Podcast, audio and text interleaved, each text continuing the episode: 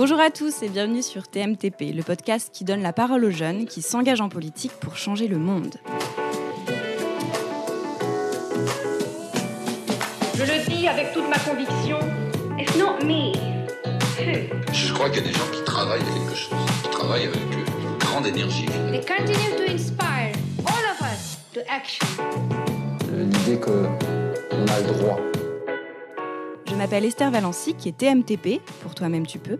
C'est le podcast de Vox, le média qui réconcilie les jeunes avec la politique. Dans ce podcast, je vous fais rencontrer des jeunes qui ont décidé de s'engager pour mieux comprendre comment nous aussi, nous pouvons agir pour changer la société. Aujourd'hui, j'ai le plaisir d'accueillir Elliot Lepers, jeune homme de 27 ans, créatif et débrouillard, qui semblerait pouvoir lancer un mouvement de mobilisation citoyenne capable de faire frémir les gouvernements et les multinationales à partir de deux bouts de fil, quelques lignes de code et de trois copains. Diplômé des arts déco, Elliot est avant tout un designer. Mais loin des lampes de chevet ergonomiques en plexiglas et autres fauteuils œufs capitonnés, son truc à lui, c'est les politiques publiques, mais surtout comment les penser de manière adaptée aux citoyens, qu'on appellera dans le jargon design les utilisateurs et dans celui des services publics les usagers, afin de leur rendre la vie plus simple. D'ailleurs, la définition de Wikipédia est formelle. Un designer, c'est quelqu'un qui conçoit un produit en harmonisant les critères esthétiques et fonctionnels, en travaillant par exemple souvent avec des spécialistes d'autres disciplines, pour analyser et résoudre les problèmes soulevés par un projet. Voici une liste de quelques problèmes auxquels Elliot a voulu répondre l'écologie en créant une appli qui, comme un coach, félicite et encourage les gestes éco-responsables du quotidien, ou plus récemment le défi slash hashtag On est prêt, avec ce même objectif en partenariat avec des influenceurs du web. Mais Elliot s'est aussi attaqué au sujet du harcèlement de rue en créant un faux numéro pour les relous, ou encore au problème de la disparition des petites librairies en lançant le site amazonkiller.org. Le nom de domaine parle de lui-même. Dans cette interview, on va parler de ce que Elliot fait au quotidien, peut-être aussi de ce qu'il a mené jusqu'ici, mais surtout nous allons tenter de percer ce mystère. Comment gagner un combat contre de grandes entreprises ou un gouvernement quand on est tout seul, ou presque, devant son ordi? Bonjour Elliot, bienvenue. Bonjour, j'ai la pression là du coup. Pourquoi? Euh, bah, Quelle intro, c'est euh, voilà, ça donne envie. Ah bah super. Alors militant, écologiste, web activiste. En introduction, j'ai même dit designer de politique publique. Qu'est-ce que tu réponds à la question, la fameuse Qu'est-ce que tu fais dans la vie? Ouais, c'est un peu euh, le récurrent comme question. Moi, en fait, quand je suis sorti du lycée, j'avais vraiment envie de m'occuper de ce qui va pas dans le monde, quoi, globalement, des injustices et de tous les dérèglements qui font qu'il y a des millions de gens qui sont opprimés dans leur quotidien. et donc, naturellement, j'aurais plutôt pu étudier ça et pu étudier bah, les sciences politiques, quoi. Mais j'avais vraiment envie d'avoir une approche un peu décalée de ça parce que pour moi, c'était évident qu'on ne pouvait pas régler ces sujets-là en faisant comme on a toujours fait. Et donc, c'est pour ça que j'ai fait une école d'art. et pour moi, le design, c'est vraiment cette, cette dimension de penser d'abord aux gens qui vont se servir de ce qu'on fait. C'est vraiment de créer des choses qui fonctionnent bien et qui donnent envie d'être utilisées pour des humains. Et à la fin, notre matière première, c'est des humains. Ce qui n'est pas très différent de la politique. Sauf que la politique, souvent, elle oublie qu'à la fin, ce qu'on produit, ça va être utilisé par des humains. Et donc, souvent, ça fonctionne pas bien pour les gens pour lesquels on, crée ça. Donc mon, mon métier, bah, c'est globalement de réfléchir à comment est-ce qu'on améliore la société pour que les gens se sentent mieux dedans et pour qu'il y ait moins d'inégalités. Et très concrètement, ça veut dire beaucoup euh, comment est-ce qu'on arrive à mettre les gens ensemble pour euh, obtenir euh, ce qu'on demande. Et donc comment est-ce qu'on crée des mouvements, comment est-ce qu'on crée du rapport de force vis-à-vis des dirigeants politiques et économiques pour qu'on soit entendu et pour qu'on change la société le plus vite possible? Justement, c'est quoi ta définition du pouvoir et de la politique. C'est peut-être pas la même chose, je sais pas, j'aimerais bien savoir ce que tu en penses. Moi, je pense que ce qui est hum, très dommage avec le mot politique, c'est qu'on l'a vachement associé aux élections, vachement associé aux partis politiques, alors qu'initialement, c'est pas ça. Je pense qu'il faut qu'on se réapproprie euh, ce mot pour pas qu'on le laisse à des gens qui nous ressemblent pas assez et qui nous représentent pas assez. Et donc, euh, la politique, c'est vraiment euh, l'organisation de la société. C'est quelles sont ces règles-là? Qu'est-ce qu'on arrive à faire ensemble? Qu'est-ce qu'on arrive à décider ensemble pour que on cohabite. Parce qu'à la fin, c'est quand même euh, ça ce qui nous euh, unit. C'est qu'on définit euh, un certain nombre de règles, un certain nombre de morales, etc. Et la politique, c'est la capacité à se regrouper pour faire des choix qui orientent la société. Et ces choix, ils sont déterminants parce qu'ils mettent de côté des millions de personnes ou au contraire, ils leur permettent d'avoir un avenir. Quoi. Et le pouvoir, c'est intéressant. Peut-être une, autre euh, définition, c'est la puissance. Peut-être opposer pouvoir et puissance. Euh, le pouvoir, pour moi, je pense que c'est quelque chose d'institutionnel aussi. C'est euh, une représentation formelle de la capacité théorique à agir. Ce qui ne veut pas dire que tu peux vraiment changer les choses. Et on voit beaucoup de nos présidents qui finalement ont du pouvoir institutionnel, mais ne peuvent pas mettre en place leur programme, par exemple, ou bien tout simplement ne peuvent pas changer les choses comme ils le souhaiteraient. Euh, et la puissance, c'est ce qu'on a tous en nous quand on arrive à être ensemble. Euh, c'est effectivement une capacité pratique à changer les choses. Et hum, quand on est très nombreux à vouloir la même chose, euh, bah, parfois on a plus de puissance que nos dirigeants n'ont de pouvoir. C'est quoi le mouvement? Et, et- comment tu t'es retrouvé euh, à lancer cette initiative? Ok, le mouvement c'est une ONG, Euh, donc c'est une association euh, but non lucratif euh, qui a pour but d'organiser des campagnes, de venir en appui à des mobilisations émergentes dans la société pour les renforcer, pour les outiller, pour leur donner ce dont ils ou elles ont besoin pour être le plus efficace possible et pour réussir à, changer les choses. On agit sur à peu près n'importe quel sujet en se concentrant beaucoup sur l'antiracisme, sur le féminisme, sur l'écologie et sur la justice sociale.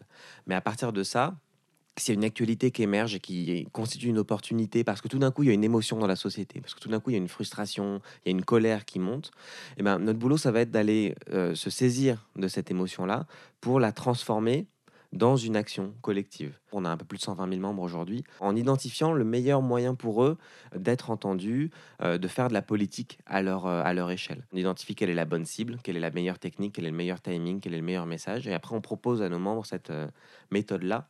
Après, moi, avant, j'ai bossé plutôt, j'avais monté plusieurs boîtes, beaucoup bossé avec des ONG, beaucoup bossé aussi en politique sur des campagnes électorales, notamment pour les, pour les écolos principalement.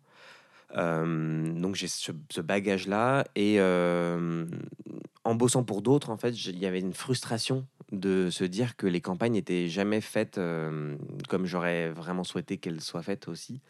Et, notamment, je pense qu'on est un peu en retard en France sur la campagne et sur vraiment la manière dont on peut embarquer des dizaines de milliers de personnes avec nous pour leur donner du pouvoir. Et on est très extractif en France, c'est-à-dire qu'on a un schéma où on veut prendre du, pouvoir à nos membres euh, pour derrière avoir une légitimité un peu statutaire. Et c'est beaucoup ce que font bon, les partis politiques, évidemment, c'est que c'est le modèle, même, et on en a parfois besoin, on a besoin de voix pour être légitime, pour représenter des gens.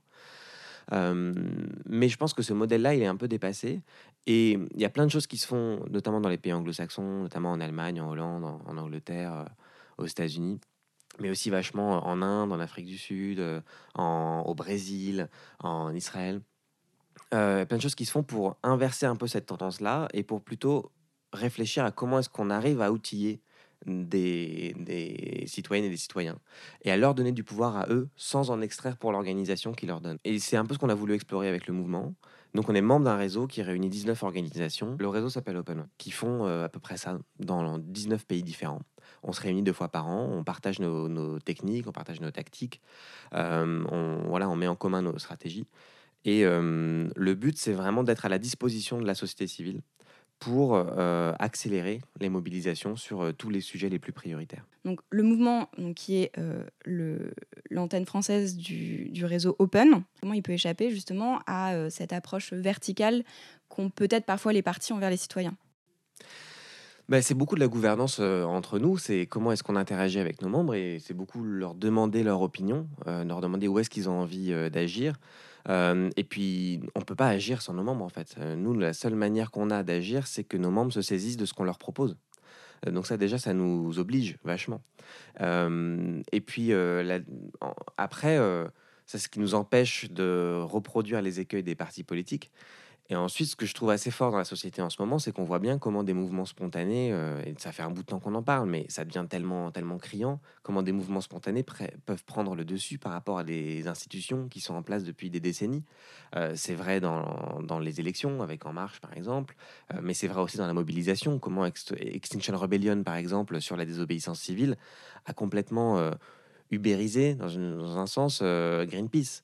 Euh, Greenpeace qui était identifié, qui était là depuis 40 ans, qui était l'organisation de désobéissance sur le sur l'écologie, bah, finalement ils font presque pas le figure à côté d'Extinction Rebellion qui a trois mois. Tu peux revenir justement sur Extinction Rebellion pour nos auditeurs qui ne connaîtraient pas forcément et pourquoi ça dépasse Greenpeace d'après toi? C'est un, c'est un mouvement qui est né en Angleterre, euh, qui est à la base, euh, voilà, juste euh, des gens qui ressentent cette urgence euh, et qui parlent de cette extinction, euh, sixième extinction de masse euh, qu'on est en train de causer nous euh, par notre activité humaine, quoi, euh, de la biodiversité, euh, mais aussi des règlements climatiques. Des dérèglements climatiques. Et la, proposition d'Extinction Rebellion, c'est simplement d'aller bloquer la société. Donc d'aller, leur action massive, ça a été de bloquer des ponts à Londres, donc d'empêcher la, la circulation pendant plusieurs heures et d'être extrêmement visible, extrêmement médiatisé, avec des gens qui n'ont jamais fait ça. Euh, donc c'est de l'action de masse, euh, plusieurs milliers de personnes qui se forment et qui très vite deviennent, euh, viennent à des actions assez musclées, même si c'est des actions qui répondent à la non-violence et donc à plein de principes pour être ailleurs que à côté de l'agressivité. Quoi. Ah, Nous sommes Extinction Rebellion France. Cette stratégie, c'est celle de la désobéissance civile ordonnée. Dernière sommation, nous allons faire usage de la force.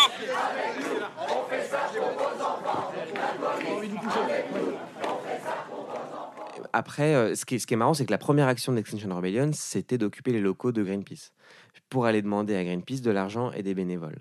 Euh, et donc, ce qui a créé une tension très forte. euh, et donc, il y y a aussi un, maintenant une, une querelle entre Extinction Rebellion et Greenpeace.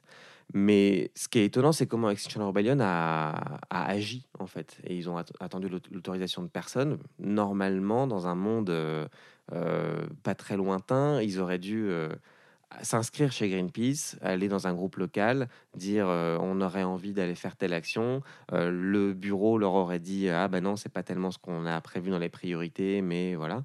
Bon, bah là, ils ont, ils ont commencé et maintenant ils ont une audience, euh, une audience mondiale et ils ont des millions de membres, qui les, des milliers de membres qui les rejoignent euh, quotidiennement et ils sont en train de créer des antennes partout dans le monde et ils sont complètement décentralisés. On ne sait pas qui dirige Extinction Rebellion en France.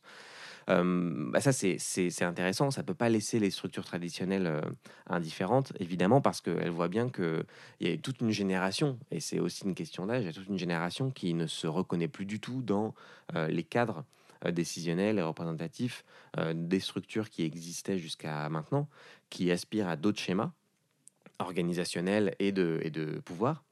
Euh, donc ça, c'est très fort, et donc ça oblige tout le monde à se poser beaucoup de questions, ça oblige à, réinterroger ces mécaniques-là. Donc ça, c'est très chouette. Et en même temps, on voit aussi comment la société civile a une influence sur les élections. Et plutôt euh, en faisant une forme de métapolitique à la capacité d'influencer un contexte de manière très forte euh, et, donc d'influencer le, résultat des élections, comme on l'a vu sur les élections européennes, où finalement euh, les Verts, qui n'ont pas fait une campagne extrêmement visible, extrêmement flamboyante, et, deviennent le troisième parti de France, deviennent le premier parti chez les moins de 35 ans, euh, où ils doublent leur score euh, en, en 5 ans, où ils dépassent le Front National qui, lui, divise son score en 5 ans. Euh, et tout ça, ça ne tient pas uniquement à la campagne purement politique et électorale des écolos. Quoi. Ça correspond à un contexte qui a évolué et parce qu'entre-temps, il y a eu les grèves de jeunes. Et donc, c'est devenu un sujet central euh, dans, euh, dans la population. Euh, donc ça aussi, ça redonne du pouvoir à l'action citoyenne parce que ça montre bien aux partis politiques à quel point ils ont besoin des actions qui sont en dehors de leur spectre. Ça, c'est fort. Donc, à nous aussi de d'utiliser ça comme un, comme un levier pour leur montrer qu'ils ne peuvent pas se passer de la société civile et qu'en fait, eux, ils- leur boulot, c'est d'aller aux élections on en a besoin, mais ils peuvent pas gagner les élections tout seuls. Quoi.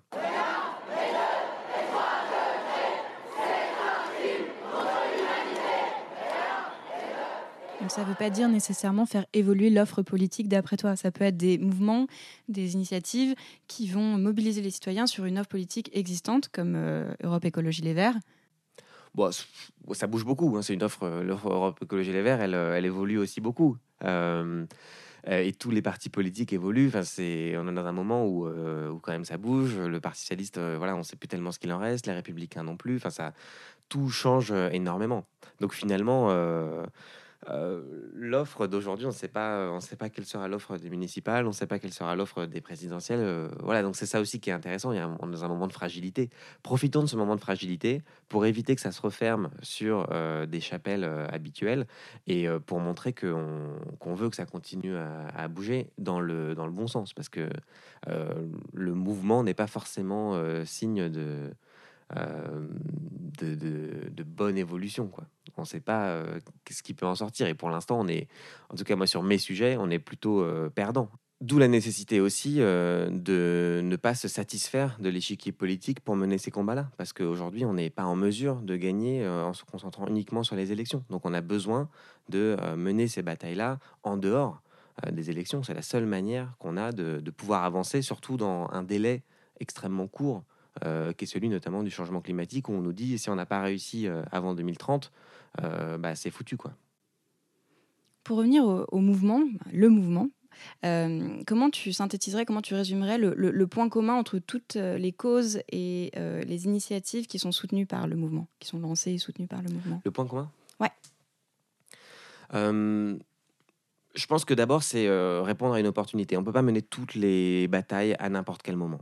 Il y a des moments plus ou moins favorables à l'émergence d'une mobilisation euh, massive. Et donc, euh, ça veut dire aussi ne pas s'épuiser à mener des batailles en permanence euh, si ce n'est pas le bon moment. Quoi. Donc, identifier le bon moment, c'est central. Ça nous permet de préserver nos ressources, de préserver notre énergie, de ne pas démoraliser nos membres aussi. Ensuite, c'est faire quelque chose ensemble qu'on ne peut pas faire tout seul.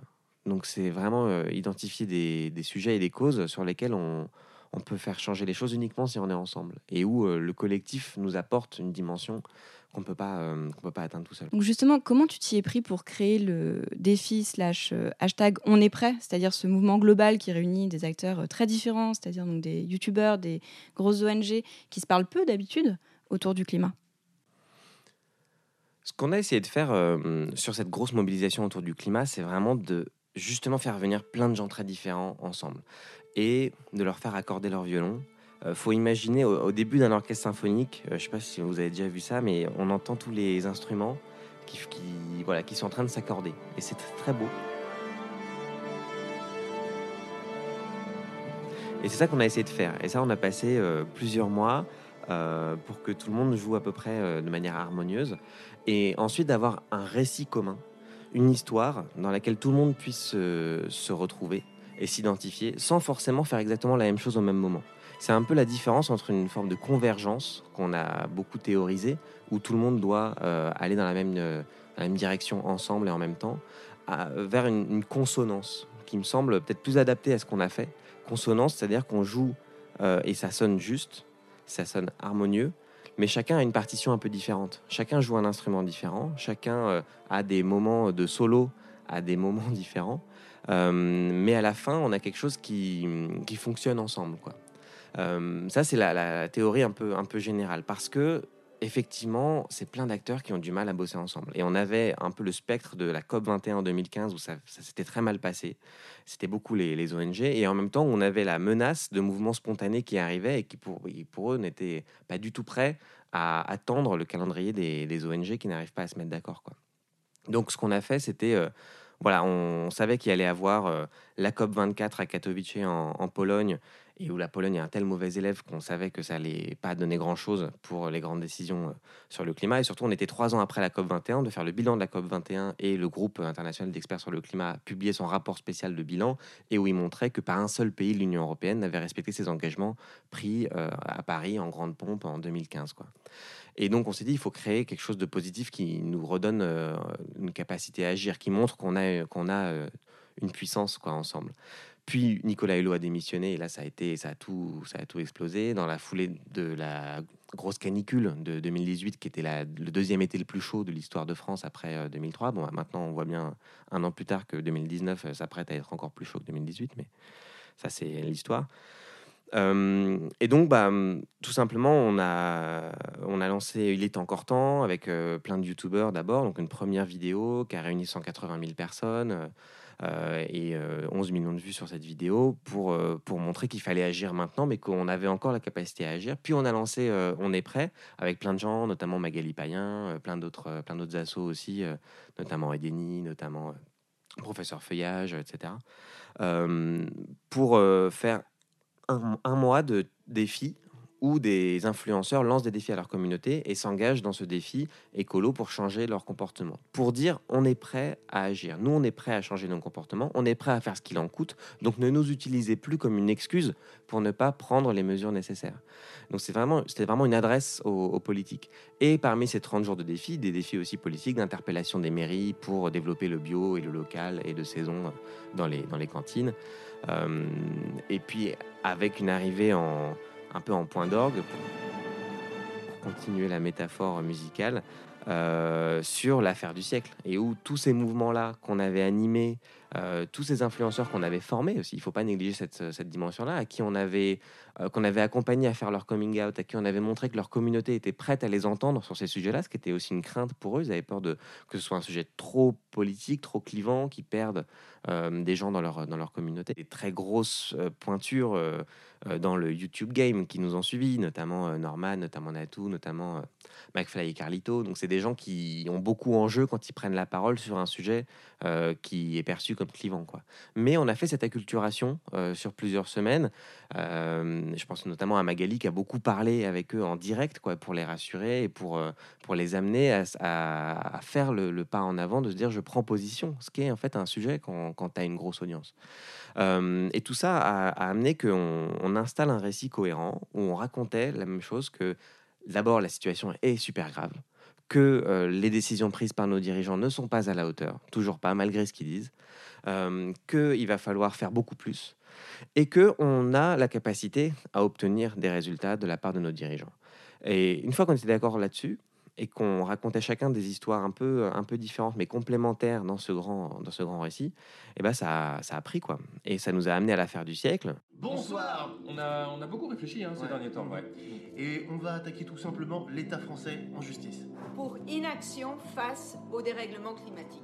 Euh, porté par bah, principalement quatre grosses ONG euh, et euh, une pétition signée par 2 200 000 personnes qui devient incontournable quoi et puis qui ensuite contribue à l'émergence des grèves de jeunes pour le climat, accompagné tout ça par une série de marches. Il y a eu quatre marches quand même, le 8 septembre, le 13 octobre, le 8 décembre, puis le 16 mars. Le 16 mars, c'est la plus grosse marche de l'histoire pour le climat en France, c'est 350 000 personnes en France.